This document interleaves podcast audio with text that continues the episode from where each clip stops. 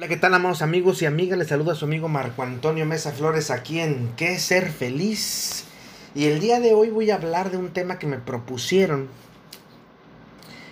eh, que habla sobre la situación en la que estamos viviendo, ad hoc, como dicen, sobre el COVID.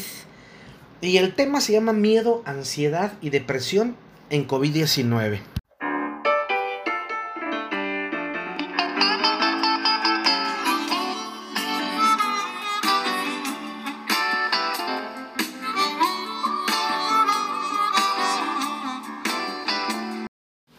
Ya he hablado de esto en varios de mis podcasts. Por ejemplo, cuando hablo del miedo, puedes escuchar o leer en www.marcoamesaflores.com en la sección Pregúntale a Marco o en el podcast 68 en qué ser feliz. Y se llama Miedo a la cuarentena. Ahí hablo sobre precisamente el miedo y todo lo que eh, pasa en nuestro cerebro. Eh, cómo se suscita y cómo se puede trabajar. En este podcast vamos a volver a hablarlo sin problema alguno. También nunca he hablado de la ansiedad, eso es cierto, ni de ataques de pánico, eso no lo he hecho en ningún podcast, así que vamos a hablar de esto. Y de la depresión también he hablado en el podcast número 48. La depresión es una personalidad, no solo una enfermedad.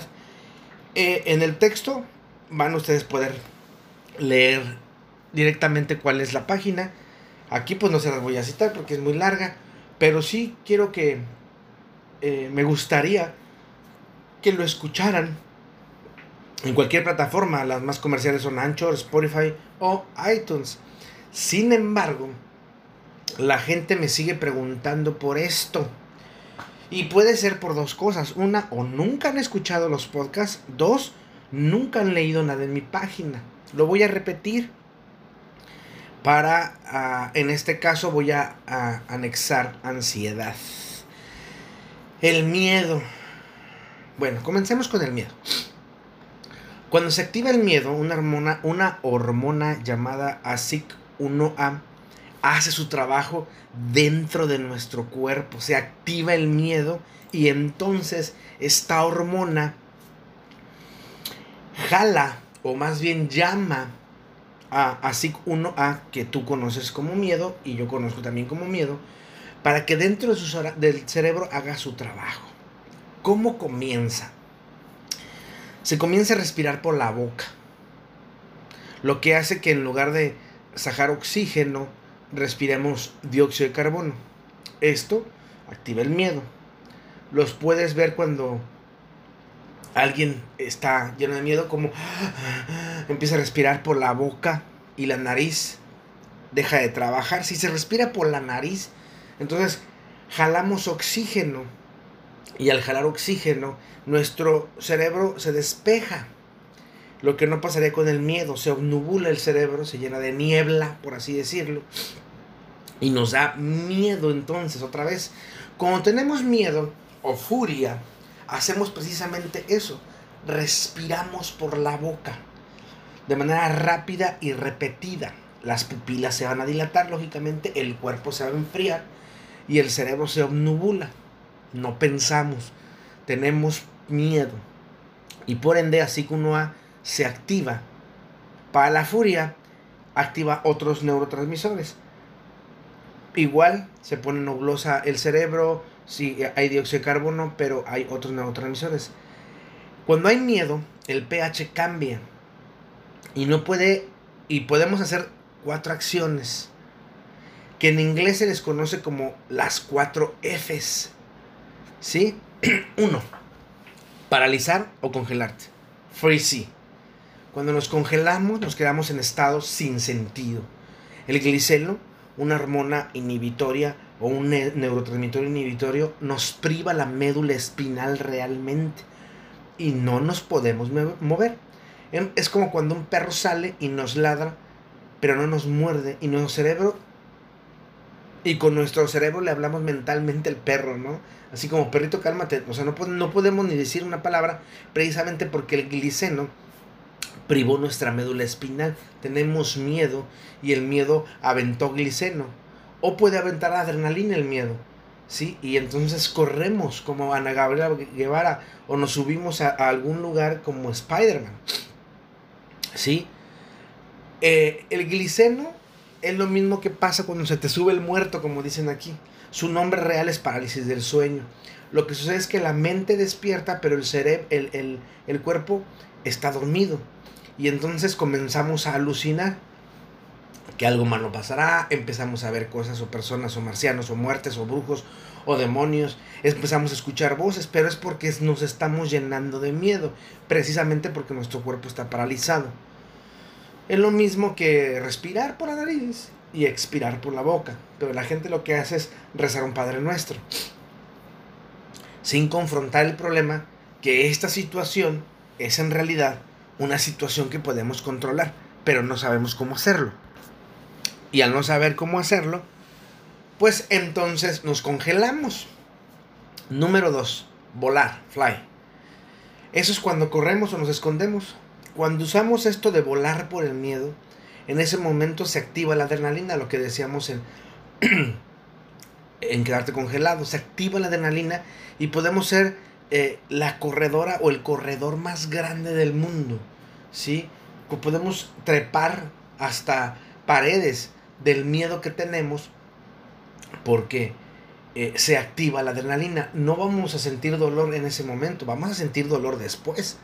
Los neurotransmisores o las hormonas que se activan nos van a hacer cosas increíbles, que nuestro cuerpo se vuelva súper elástico. Sin embargo, nuestro cuerpo no es súper elástico, menos si no tenemos este, eh, el ejercicio o esas, sí, el ejercicio de hacer ese tipo de cosas. Eso otra vez, no confrontar el problema. La idea es huir del escenario en, que, en el que estamos viviendo para no enfrentarlo.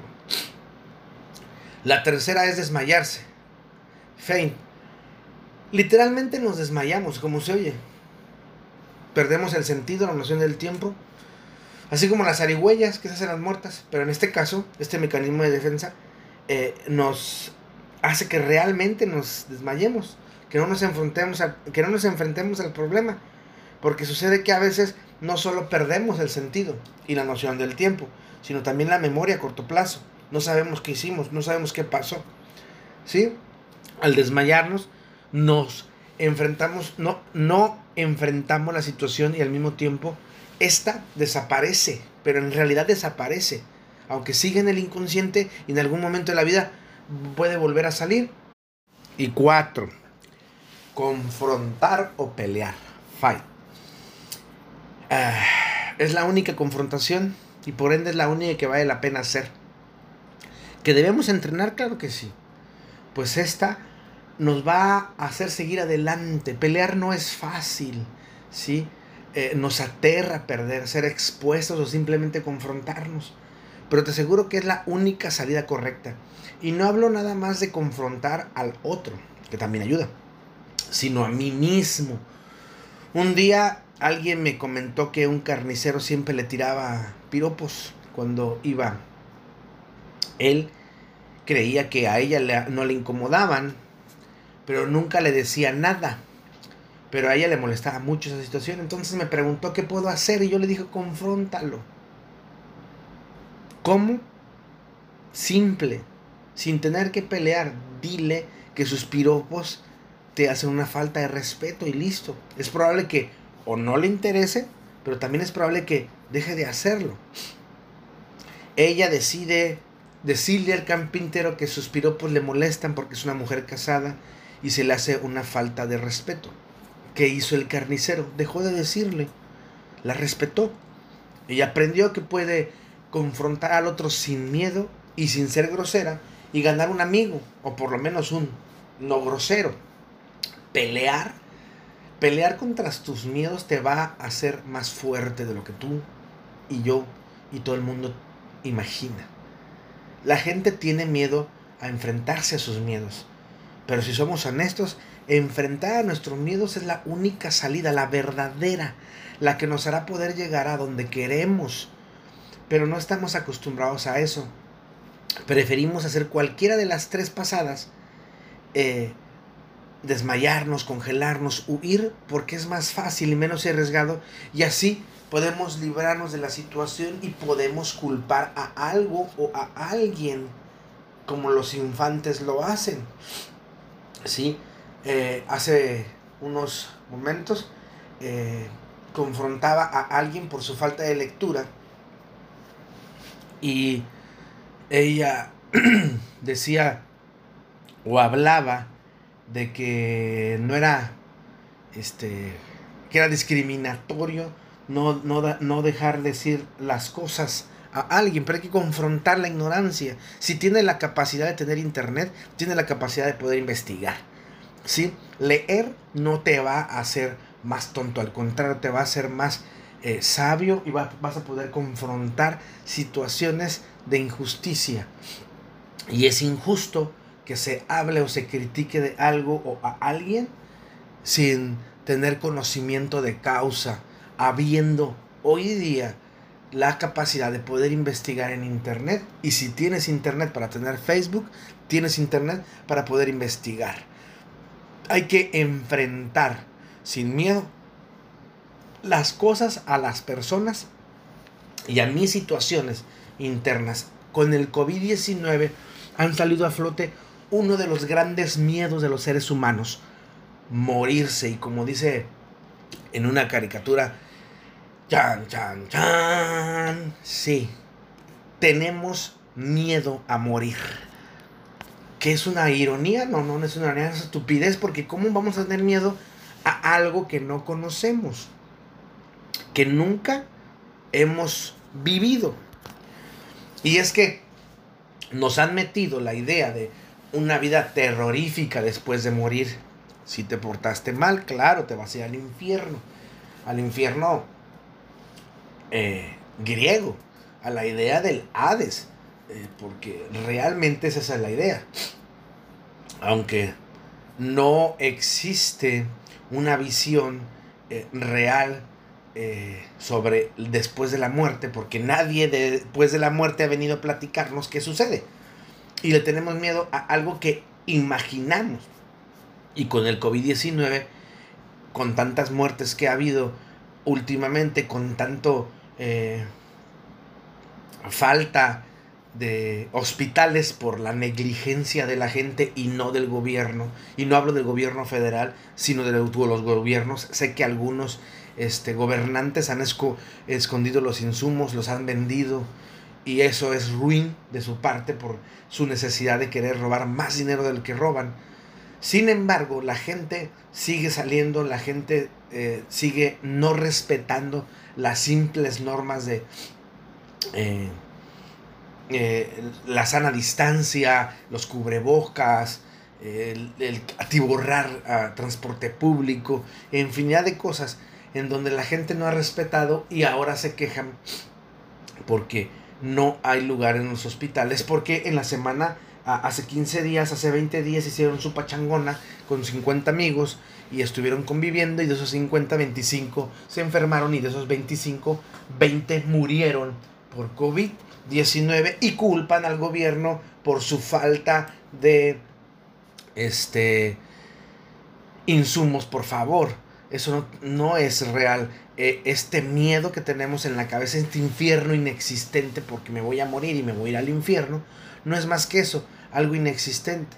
Pero el miedo este, ayuda mucho a que el sistema inmunológico caiga, baje. Yo no le tengo miedo a morir, no me quiero morir.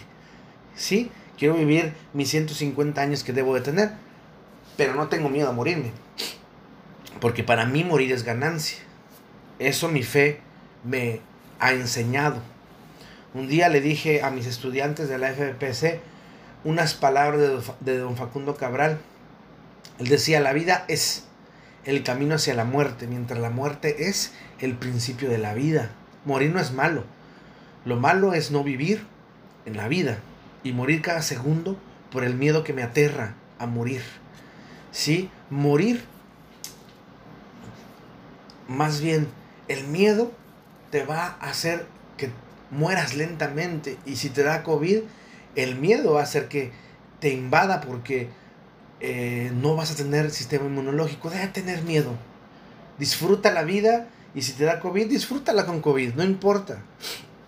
Tómate un té de eh, limón con ajo, dos diarios, y tu sistema inmunológico va a aumentar. Así de simple. Ahora viene la ansiedad. De esto nunca he hablado en ninguno de mis podcasts. Es un tema muy importante y muy interesante. La ansiedad puede ser creada, que es fácil de dominar y que es la que se da en la depresión. O puede ser disparada por algo, alguna circunstancia, un recuerdo, una vivencia actual, un shock. A eso se le conoce como panic attack o ataques de pánico, que se necesita, aquí sí se necesita tener conocimiento sobre esto para llegar a una buena recuperación. Necesitamos ir con un terapeuta que sepa tratar esto porque no todos saben tratarlo, aunque presuman que sí. No es fácil tratar ansiedad. Este, bueno, panic attack. Si la ansiedad, la otra, la, la, ansiedad que yo ejerzo sobre mí, eh, que es creada, a veces es complicada explicarla. Esta es un trabajo que se va haciendo lentamente con la persona eh, con la que estamos trabajando. Ahora, yo quiero aclarar algo desde mi óptica, la, mi óptica como psicólogo clínico, este, y que trato ataques de pánico, no se curan los ataques de pánico, se controlan. Algunos pueden durar horas, algunos pueden durar días y hay que enseñarles al cliente, paciente o consultante cómo controlarlos para que duren minutos o segundos. No conozco a nadie que haya superado del todo, es decir, que lo deje, que le dejen de dar y porque puede ser que los controles ahorita y ya no te dan, pero dos años después algún shock y vuelve a pasar la misma situación, lo que hay que hacer es por eso hay que enseñarle a controlar ese tipo de ataques de pánico, porque se sabe, ellos saben cuando les está dando un ataque. Con el COVID-19 ha habido ambas ansiedades. La primera, la creada, es creada, valga la redundancia, por uno mismo. Es cuando estás moviendo uno o ambos pies. Eh, estás sentado y estás moviendo tu pie y eso hace que te dé ansiedad. O cuando estás con el tiki tiki de la pluma, tiki tiki tiki tiki tiki tiki. O cuando te la pasas jugando con uno de tus anillos, eh, dándole vueltas en el dedo. Este, cuando traes una carpeta y la estás moviendo, así como si movieras el pie con la mano. Hay muchísimos ejemplos de que crean ansiedad. Hay gente que cuando llega a consulta por primera vez en la entrevista está con sus manos de arriba para abajo, tocándose las piernas y eso es ansiedad. Yo les digo que, que se tranquilicen, que no va a pasar nada, ¿sí? Porque eso les genera que su cerebro esté pensando en mover eh, sus manos y al mismo tiempo esté pensando en hacer otra actividad, como contestando las preguntas. Y entonces no están al 100% y eso les hace daño a ellos, ¿sí? Lo que eh, no entienden es que con el proceso del tiempo la ansiedad va a llegar y es creada, no, no es panic attack, es una, una ansiedad creada en la cabeza y que se contagia. Mira, puedes verlo en los, en los centros comerciales, ve a las personas que están ansiosas y vas a ver cómo contagian a otros de esa ansiedad. ¿Sí? O hazlo tú mismo. Hay que analizar por qué estás ansioso o ansiosa. La ansiedad de ese tipo se da en momentos de tensión, un examen, algo importante, pedir la mano de la novia, conocer a la familia del novio, jugar el juego importante que ibas a jugar, estar en un torneo, el examen final, no sé, pedir empleo. Les digo, hay infinidad de formas, de cosas por las cuales una simple entrevista psicológica a mucha gente le causa este eh, ansiedad, a pesar de que la van a pagar, les causa ansiedad. ¿Sí? ¿Cómo se quita? Uf, fácil. Con un grito. Grita, sale y grita la. Con vomitar o devolver la comida. Con respiraciones. Con dejar de moverte, date cuenta que se estás moviendo y paralizar automáticamente el pie, la mano, lo que sea. La ansiedad provocada es muy simple de quitar. Además quiero decirte que te ahorras muchísimo tiempo porque cuando estás precisamente eh, ansioso estás robándole tiempo a ti. Es sabido por la neurociencia que nadie puede hacer dos actividades al mismo tiempo, porque lo que hace su cerebro es dividir el tiempo real en pedazos. Porque estamos, supongamos que estamos cortando el césped y hablando por teléfono. Estamos haciendo, usando el 50% del cerebro para cada cosa. Y bien podrías ocasionarte algo malo. El cerebro trabaja 100% en una actividad. Cuando se hacen dos cosas, el cerebro se tiene que dividir. Supongamos que cortando el césped, el 10% estás en tu teléfono celular y ese 90% estás cortando el césped, pero por alguna situación hay una piedra, no te diste cuenta y se te cae el celular, lo rompiste. No es un accidente, es una situación que tú estás ocasionando. ¿Por qué? Porque no estás al 100% en tu actividad. No lo estás haciendo al 100% y puedes hacerte o hacerle daño a algo o a alguien. La ansiedad generada causa tensión en el ser, impaciencia, impotencia, malestar, pero jamás va a crear un ataque de pánico. Cuando hablamos de un ataque de pánico, un panic attack, hablamos de otra cosa. Este suceso te pasa porque algo detonó ese momento, desde un recuerdo, una, una situación de distrés vivida, hasta una realidad que no quieres ver. ¿Qué te pasa? El individuo o la persona comienza a sentir de repente que todo le da vueltas, un cosquilleo, que alguien le está presionando el pecho. La sensación de ¿por qué vivir? Pero no se quiere hacer daño como la depresión. Tienen desde temblores del cuerpo o ataques de epilepsia, les falta el aire, toda su, su realidad da vueltas, eh, las personas no se ven bien, o sea, se ven borrosas muchas veces. La realidad es una irrealidad. Es una sensación en donde el corazón parece que se me va a salir como si tuviera un paro cardíaco, pero yo no me quiero morir, ¿sí?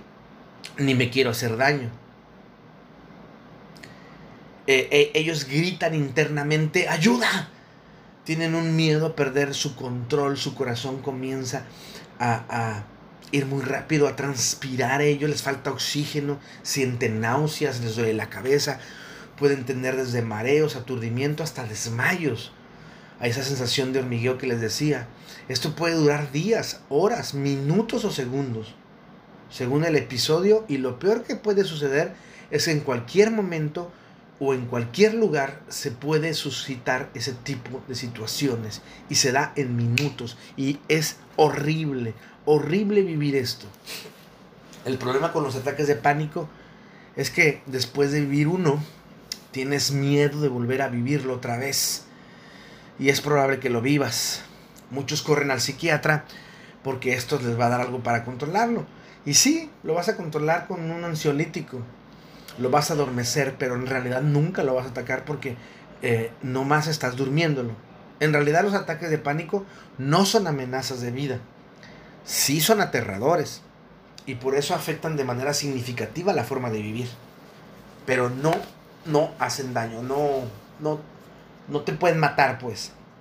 Hace años tuve un joven que tomaba 12 eh, píldoras para controlar, entre comillas, esos ataques. 12 pastillas ansiolíticas. Pero a veces no le hacían. Cuando terminó conmigo, sus consultas solo tomaba un cuarto de píldora. ¿Por qué? Porque ah, aprendió un poco a controlarlo. Siguió teniendo miedo y por su cuarto de píldora. Yo no puedo quitar el miedo si él no quiere. Él tiene que ser el que lo quite. Espero que ya ahora no tome nada. Tuve casos en los que nunca tomaron nada y hoy día pueden controlarlo. Hasta aquellos que este, de esta patología crearon su propio monólogo y le sacaron provecho vendiéndolo, haciéndole, haciéndolo dinero. La idea del, del panic attack es controlarlo, pero ¿cómo lo hago? Muy simple. Cuando llegue el ataque de pánico, respira por la nariz. ¿Sí? Trata de controlarte y respira por la nariz expira por la boca y respiras. Y con tus dedos cuenta hasta el 10 mientras respiras y expiras contando hasta 5. Eso lo haces unas 3 veces. La siguiente vez que respires, vas a contar 10 cosas en voz alta. ¿Sí? Computadora, mouse, vaso, crema, alcohol, talco, cepillo, peine, algodón y ya. ¿Sí? Y vuelves a respirar. Y vuelves a contar 10 cosas. Ventilador, reloj, masaje, etcétera, tenis, lo que tú puedas ver que está a tu alcance, aire acondicionado, un micrófono, un teléfono, lo que tú puedas. Y eso va a disminuir tu ansiedad porque estás viendo tu realidad. Si alguien está contigo, dile que hable contigo, que platique lo que sea, pero que no te deje salir de tu realidad porque si no, entonces vas a, va a ser aterrador. ¿Sí? Eso es muy fácil. También a la gente que sufre ataques de pánico les mando a hacer yoga kundalini, porque ahí les van a enseñar a respirar, cosa que no sabemos hacer. Y no dejen de, de ir, vayan, sigan yendo sus terapias hasta que estén dados de alta, no se den de alta ustedes, no porque ya se sienten bien, ya están bien, no. Muchas personas dejan de sentirse eh, mal y dejan de ir, pero los episodios llegan y se vuelven peor. La idea es sacar de raíz aquello que los está detonando y poner en su lugar a, la ansiedad, dejando claro que tú vas a controlarla, no ella a ti. En el COVID ha sucedido que la gente está muy ansiosa porque la, la encerrona que nos hace, la cuarentena que tenemos, no es un, no es un, no es un encerramiento, por así decirlo, no, no estamos encerrados por gusto, sino por una pandemia y no nos gusta a nosotros que nos manden, a nadie. Bueno, hablemos de la depresión. Ya lo dije en mi podcast número 48. La depresión es una personalidad, no una, enfermedad. Como había dicho, puedes escucharlo en cualquier plataforma. Las más comerciales son Anchor, Spotify o iTunes. iTunes, ahí hablo de específicamente el trastorno. Aquí le diré de manera somera o no tan profunda para los que eh, quieran leer o meterse más, pues ya saben, ya dije, dije mis páginas. La depresión, ¿qué hace la depresión? Destruye tu personalidad. Pues esta se forja, yo vuelvo a repetir, lean o, eh, o escuchen el podcast. Y cuando se forja, la depresión llega y destruye a la personalidad que se tiene construyendo una nueva. Algo que es completamente diferente a lo que tú eras. Y por eso la gente te dice que tú no eras así, sí, precisamente él no era así. Lo que hizo la depresión es deconstruirlo y hacer una persona que quiere autodestruirse. Cambia a esa persona. Eh, no es que deje de ser ella, es que ella ya no existe, bueno, sí existe, está encerrada en su propia cabeza. Deja de, de construir sus arquetipos cambian, sus símbolos, sus metáforas, sus entornos, sus gustos, para formar algo nuevo, una nueva personalidad que es una, de, una personalidad que deconstruye a la personalidad construida, valga la expresión, para destruirla. Fíjense, qué, qué, relajo. La depresión es un relajo gruesísimo. Los demás no van a entender qué pasa porque no están sintiendo y por eso sus, sus consejos pueden ser hasta pendejos, ¿no? Tontos.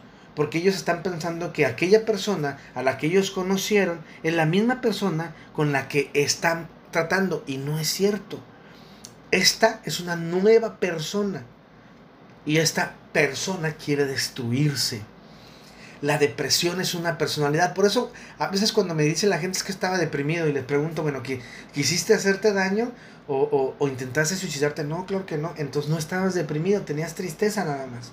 La depresión es una personalidad que, que tiende a destrucción y convierte al individuo en un, en un suicida en potencia, a una persona enferma, víctima, ansiosa, sin estima y con muchos problemas más.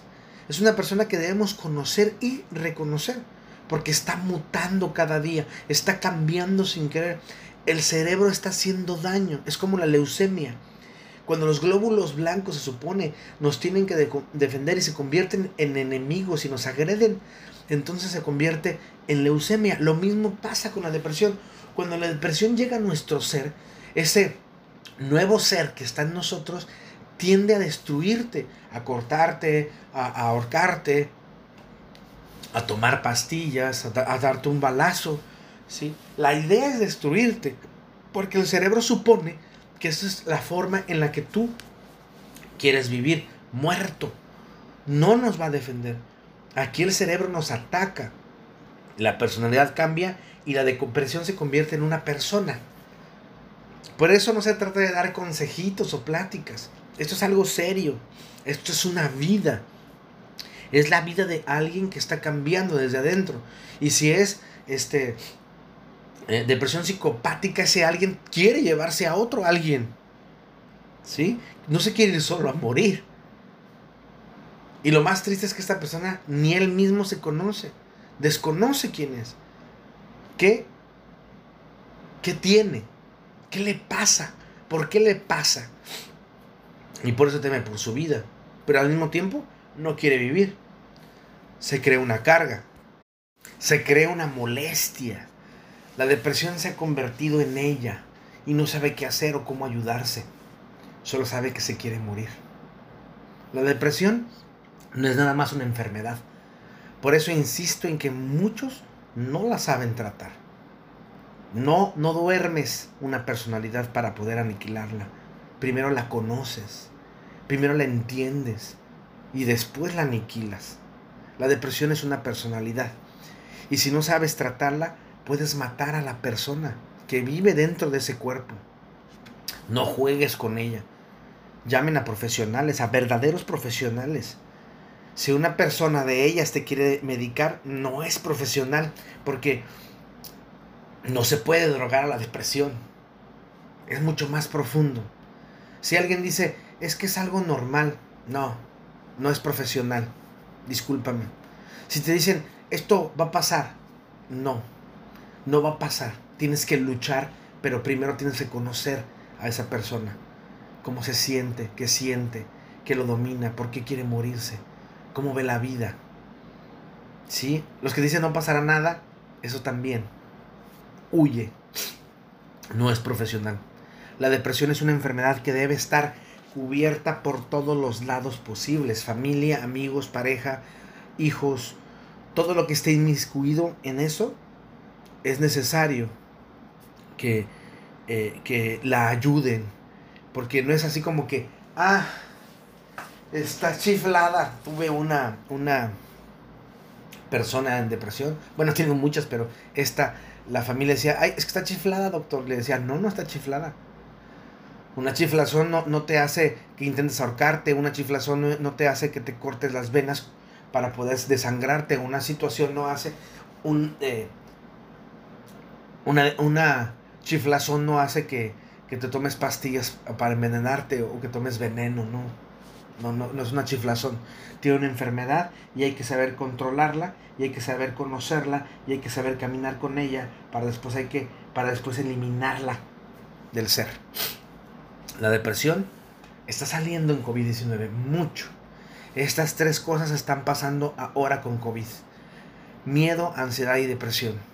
No debemos dejarlas al aire porque la gente muere y nadie merece morir sin querer morir, sin saber por qué, sin tener la capacidad de poder pelear ante la muerte y poder decir, no me quiero morir. Déjame te digo algo, el COVID hoy día es inevitable, pero tu miedo puede hacer que lo atraigas, tanto como la ansiedad como la depresión puede hacer que tú atraigas el COVID. Disfruta lo que vivas. Como dije hace rato, tómate por lo menos dos tazas de té de limón con ajo. Eso va a hacer que tu sistema inmunológico crezca, se fortalezca. Te hará muy fuerte por dentro. Si no sabes cómo hacerlo, pues llámame.